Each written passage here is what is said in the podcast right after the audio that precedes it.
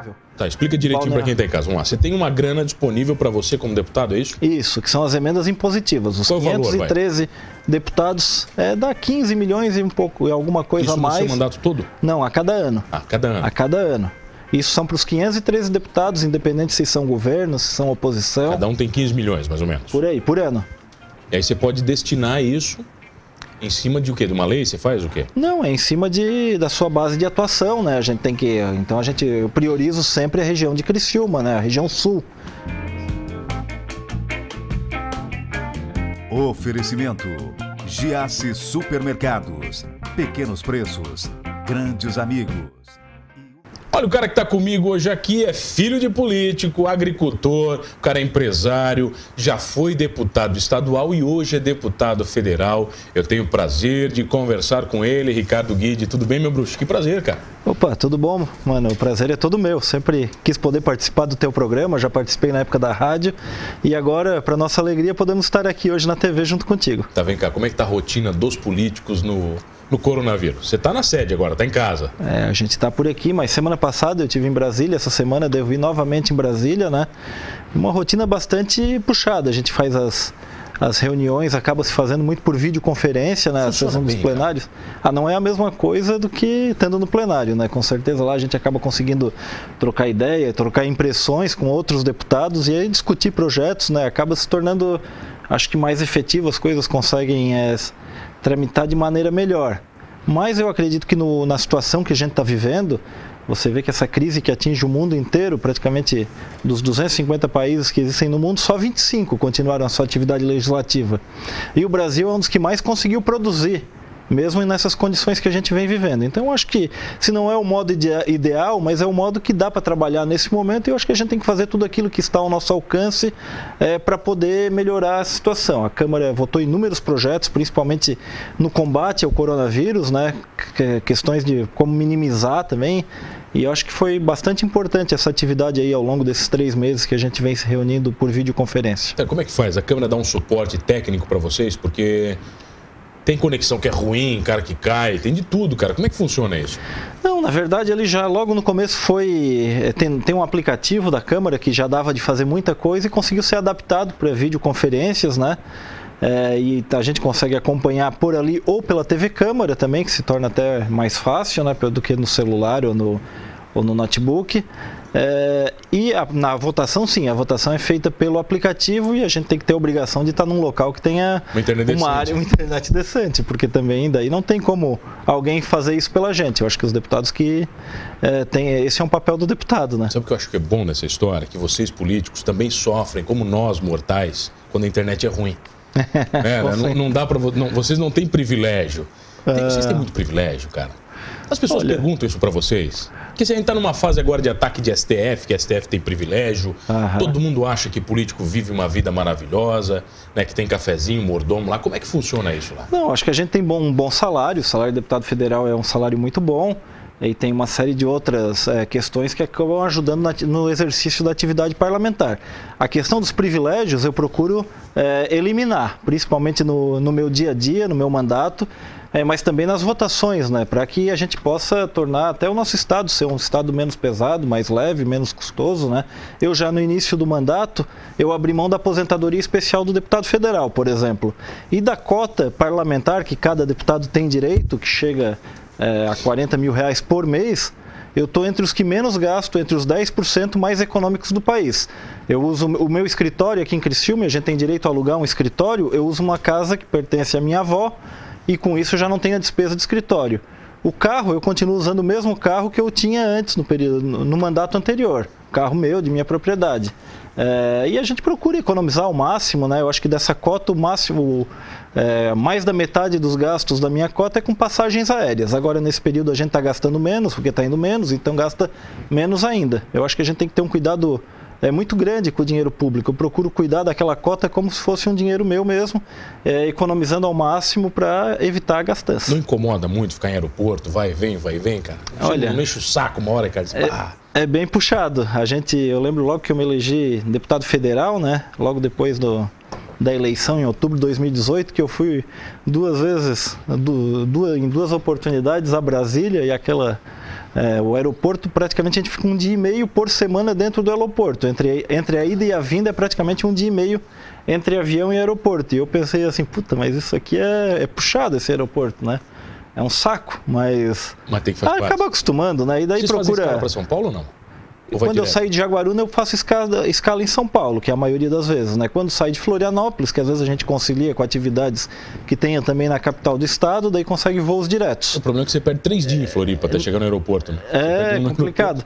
E agora, nesse período da pandemia, gente, eu estou indo por Porto Alegre. Acaba, o Jaguaruna está fechado, né? Florianópolis está com muito poucos voos, não tem voo direto, tem voo, tem que passar em São Paulo, acaba perdendo o dia inteiro praticamente para ir, o dia inteiro para voltar. Então eu vou a Porto Alegre, que acaba sendo uma viagem mais rápida do que até o aeroporto de Floripa. É, e de é Porto é Alegre prático. eu consigo voo direto também para Brasília, então acaba facilitando bastante. O pessoal te reconhece muito no aeroporto como deputado ou não? Você consegue passar Não, aqui em Jaguaruna, aqui, tá aqui, em Jaguaruna, sem dúvida, bastante, né? Sempre a gente conhece muitas pessoas também. Você vai em Jaguaruna, você conhece o aeroporto inteiro, né? Em, Flo... em Florianópolis já menos, né? Normalmente as pessoas conhecem a gente, a gente também conhece elas, também é comum encontrar amigos ali. Em Porto Alegre é muito raro encontrar alguém conhecido, né? Tá, você tem família de políticos, né? Você tem a história do seu pai, que é uma história lindíssima, escrita em Criciúma. Exato. Você sempre seguiu essa história? Você sempre quis seguir essa história? Como é que foi? Ou foi natural? Não, eu acho que foi, foi ao natural. Claro que meu pai gostou muito, né, da minha, dessa minha da, vontade. Da decisão? Mas ele sempre deixou muito à vontade. Eu lembro assim, até os meus 16 anos de idade, 10 anos o meu pai foi prefeito de Criciúma. Então a minha infância, a minha juventude foi muito próximo ali do, de estar junto com ele, de acompanhar as visitas nos bairros, de acompanhar as obras, né? Isso eu acho que me com certeza aí me, me fez tomar gosto pela política, né? Ver as mudanças que Criciúma passou quando ele foi prefeito, foi, foram dois mandatos realizadores que mudaram, que transformaram a cara de Criciúma, né? E o, a, o retorno das pessoas que nos motiva muito, né? A gente não tem dia durante o mandato e até nos dias de hoje que eu não, não venha pelo menos uma ou outra pessoa é, falar da importância do trabalho do meu pai como prefeito, como transformou Criciúma, como transformou a sua vida, às vezes por melhorias no seu bairro. Isso me dá muito orgulho e dá vontade de continuar o trabalho dele, de poder me inspirar em tudo que ele fez é, e poder também fazer um grande trabalho aqui pela nossa cidade, pela nossa região e agora como federal pelo Brasil, né, já que estamos lá votando leis de interesse nacional. Tá, vem cá, mas o sonho é ser prefeito ainda. Como é que é? Tem essa vontadezinha guardada ou não? Não, com certeza é, uma, é algo que a gente ainda não chega a ser. É, não, é um sonho, é, mas não é uma. Como é que se diz? Uma. Fugiu a palavra. Aquele desejo incontrolável, assim? Não, eu acho que tem que ser. Eu estou me preparando para isso. Né? Não é algo que eu quero a qualquer momento, uma coisa incontrolável, como tu falou, né? Eu acho que o meu mandato como deputado estadual foi importante para me preparar, para criar relacionamentos, para conhecer os caminhos na capital do estado. Agora, como deputado federal, é, mais ainda, né? Eu acho que faz tudo parte de uma preparação. A gente está conhecendo os caminhos na capital federal, que é lá que está o maior montante dos recursos, e eu acho que vai chegar o um momento adequado que eu possa é, encarar esse desafio de ser prefeito de Criciúma, que eu me sinta preparado, com um time capacitado é, para fazer um grande mandato, porque eu tenho uma preocupação muito grande. Né? Por onde eu passo, é, é, constante ouvir que o meu pai foi o melhor prefeito que Criciúma já Você teve. Tem uma sombra complicada. Então eu tenho que fazer um mandato parecido com o dele, até para honrar o nome dele, né? Então para isso que eu quero me preparar muito bem, criar os relacionamentos, conhecer os caminhos, para se um dia a população de Criciúma entender como adequado que eu esteja à frente do executivo municipal, que a gente possa fazer um grande mandato e que possa dar o retorno que o Criciúmense tanto espera. Você é um político estrategista? Tem alguns políticos que são mestres na, na arte da estratégia, né, cara? Que são até exemplos né, nesse quesito. Como é que você é nos bastidores? O Ricardo político gerenciando campanhas, a própria campanha, como é que é isso? Olha, eu comecei desde criança, né? Sempre acompanhei o meu pai muito próximo, como eu falei, nas visitas, nas reuniões, né? E à medida que fui envelhecendo, fui começando a participar das, das campanhas dele. E as últimas três eleições, eu fui coordenador geral da campanha, da campanha de deputado estadual dele. Na última eleição, é, muitas lideranças falavam: Ó, oh, eu acho que agora é a tua vez, o povo quer renovar, tá na hora de, de tu ser candidato, né?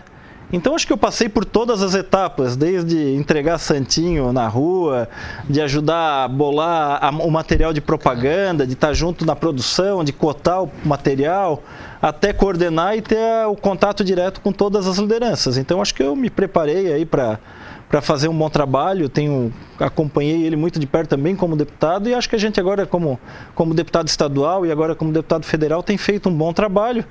É, disputei duas eleições, ganhei as duas, né? Tá bom, hein, cara? Pô, tá então, sempre eu acho que tá dando certo. Hein? Pô, tá dando certo. Vamos falar um pouquinho do que deu certo? Vamos, Na vamos volta, lá. pode ser? Claro. Eu tenho o prazer de receber ele, o deputado federal Ricardo Guide, num papo muito bacana aqui no Manos Talk Show. É rapidinho, eu já volto.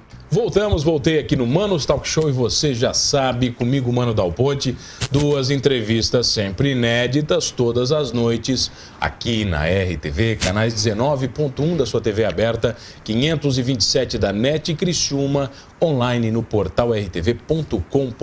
Perdeu o Manos Talk Show? Fácil, não se desespere, entra lá no YouTube ou no Spotify, você vai curtir todos os programas completinhos, inclusive este com o deputado federal Ricardo Guide. Eu quero saber de uma coisa. Eu perguntei para você antes sobre ser estrategista, planejamento. Por que, que alguns políticos parece que têm bolas de cristal? Tem cara que é tão bom no planejamento que ele consegue antecipar cenários de uma maneira tão grandiosa, Ricardo. Você já conviveu com esses caras?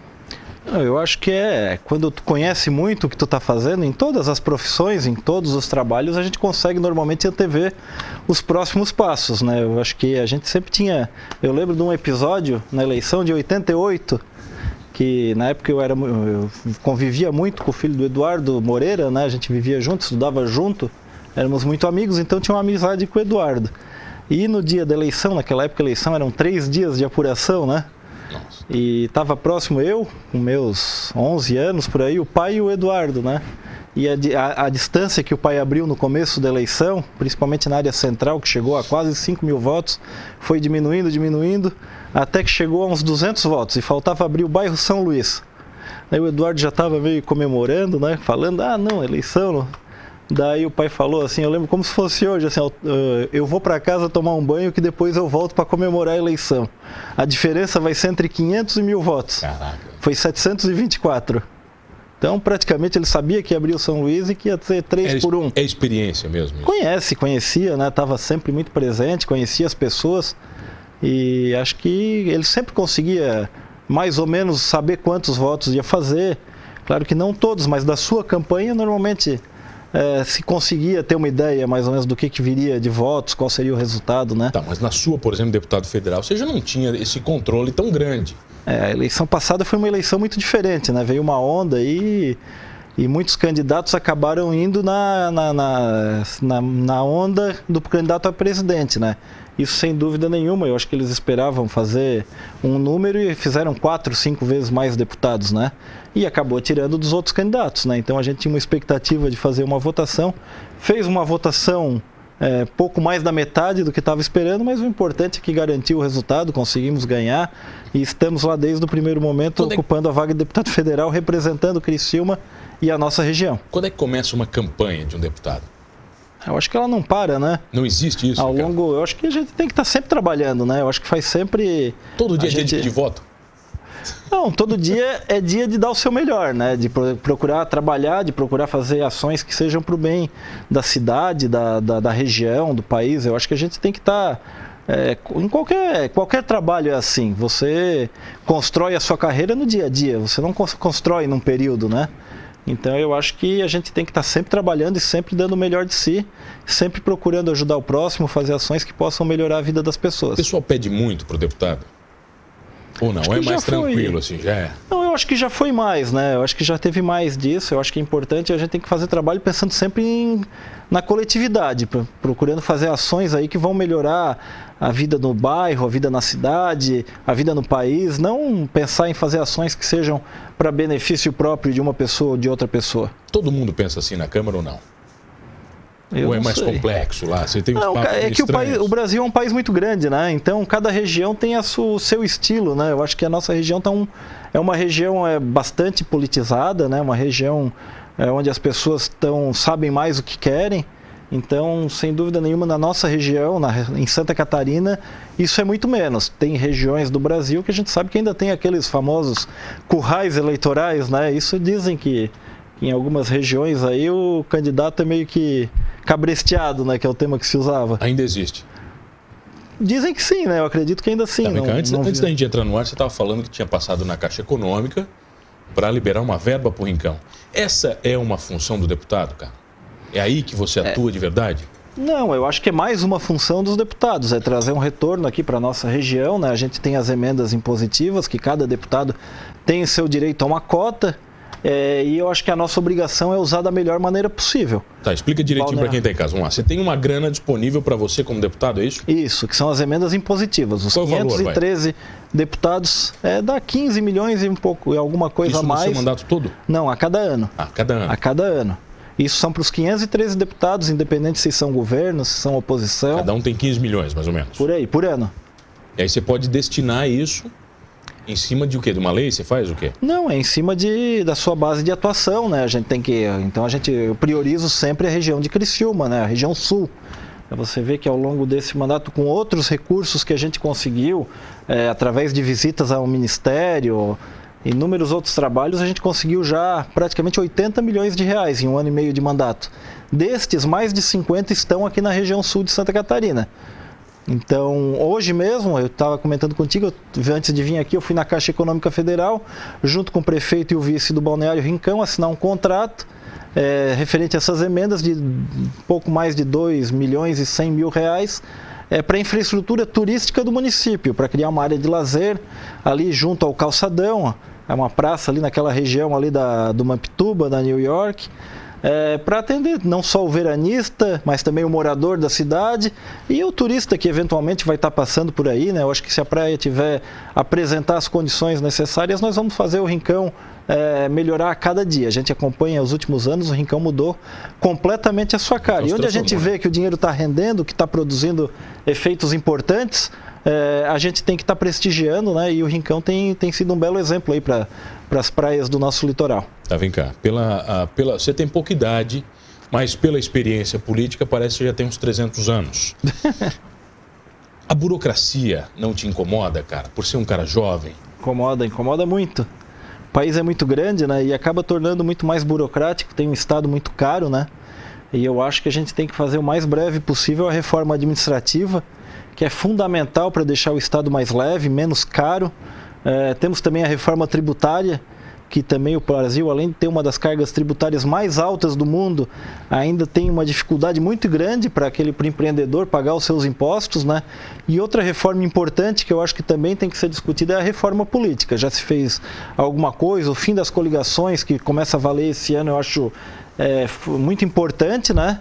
Mas eu acho que a gente tem que fazer ainda muito mais para que a gente possa ter, ao invés de 30 e poucos partidos, ter 5 ou 6 ou 7 partidos que sejam identificados ideologicamente, que a gente saiba que a pessoa que está naquele partido, mais ou menos como é que ela pensa, qual é, para que lado que ela entende a solução dos problemas, né? Eu acho que isso é fundamental para a gente ter um país mais evoluído. Na época do teu, do teu pai, as ideologias ainda funcionavam muito bem. Né? Na época do meu nono, eu me lembro do meu pai. Hoje elas morreram? Olha, eu não sei se chegaram a morrer, eu acho que não, acho que tem. São guardadinhas? Tá voltando um pouco, né? Eu acho que tem voltado um pouco, eu acho que é importante, né? Eu acho que a gente tem que. É, à medida que tiver menos partidos, os partidos terão uma identidade muito maior, né? Porque com vários partidos e num país grande como o Brasil, acaba que às vezes o partido pensa de um jeito no Sul, de um jeito no Nordeste, de outro jeito em São Paulo. Verdade. Então a diminuição dos partidos vai ser fundamental. E isso vai, vai nascendo. A ideologia, eu acho que existe, talvez está um pouco mais escondida, mas claro, sem dúvida nenhuma, tá, ela, é claro que ela Você tem existem. hoje o carimbo para fazer o que você quiser. Que carimbo você daria no Brasil? O que você faria? Bom, eu acho que a gente tem que tornar o país mais leve, né, mais competitivo, é, diminuir o custo do Estado, né, é, e com isso facilitar a geração de empregos, a geração de renda, a, a criação de empresas, né, tornar o Brasil mais competitivo a, a nível mundial, é, para ter um, uma economia mais forte e com isso trazer melhor qualidade de vida para a sua gente. Mesmo sendo novo, você não se incomoda com a vala comum? Das pessoas dizerem que político é tudo vagabundo, é tudo ladrão. Você escuta muito isso, cara? Ah, sem dúvida e nenhuma. Te incomoda muito isso? Não, sem dúvida nenhuma incomoda, mas eu não tenho dúvida que é que, que, que, como em qualquer outra profissão, tem gente boa na política e tem gente ruim. Eu tenho certeza que em todos os partidos que estão no Congresso tem gente boa e tem gente ruim. Uns têm mais, outros têm menos, mas é, sem dúvida nenhuma, é, esses te... generalizar nunca é bom, né? Eu acho que em nenhuma profissão a gente pode estar generalizando é, e eu tenho a certeza que fazendo da maneira correta a gente é reconhecido. Reconhe vivi isso muito de perto com meu pai, que eu sempre tive elogios por onde a gente passa e vê que, a gente vê que vale a pena fazer política de uma maneira que seja para beneficiar é, o próximo, que seja para beneficiar a coletividade. Você é um político prudente? Você Procuro. parece ser um cara tranquilo, tranquilo, assim, ser assim, cara, lá também em Brasília? Não, a gente procura respeitar as pessoas, né? E com isso a gente acaba criando uma rede de relacionamentos bastante importante, né? para que a gente possa buscar tanto não só no executivo, nos ministérios, né, mas também quando precisa discutir projetos dentro da Câmara, né? A gente está com um projeto muito importante no momento. Eu protocolei recentemente um projeto de refinanciamento dos tributos federais. É um projeto que é, visa atender não só as empresas, mas também as pessoas físicas, e eu acho que é fundamental é, por conta da pandemia que a gente está vivendo. A gente está vivendo uma crise jamais vista no nosso país aí nos últimos 100 anos, né?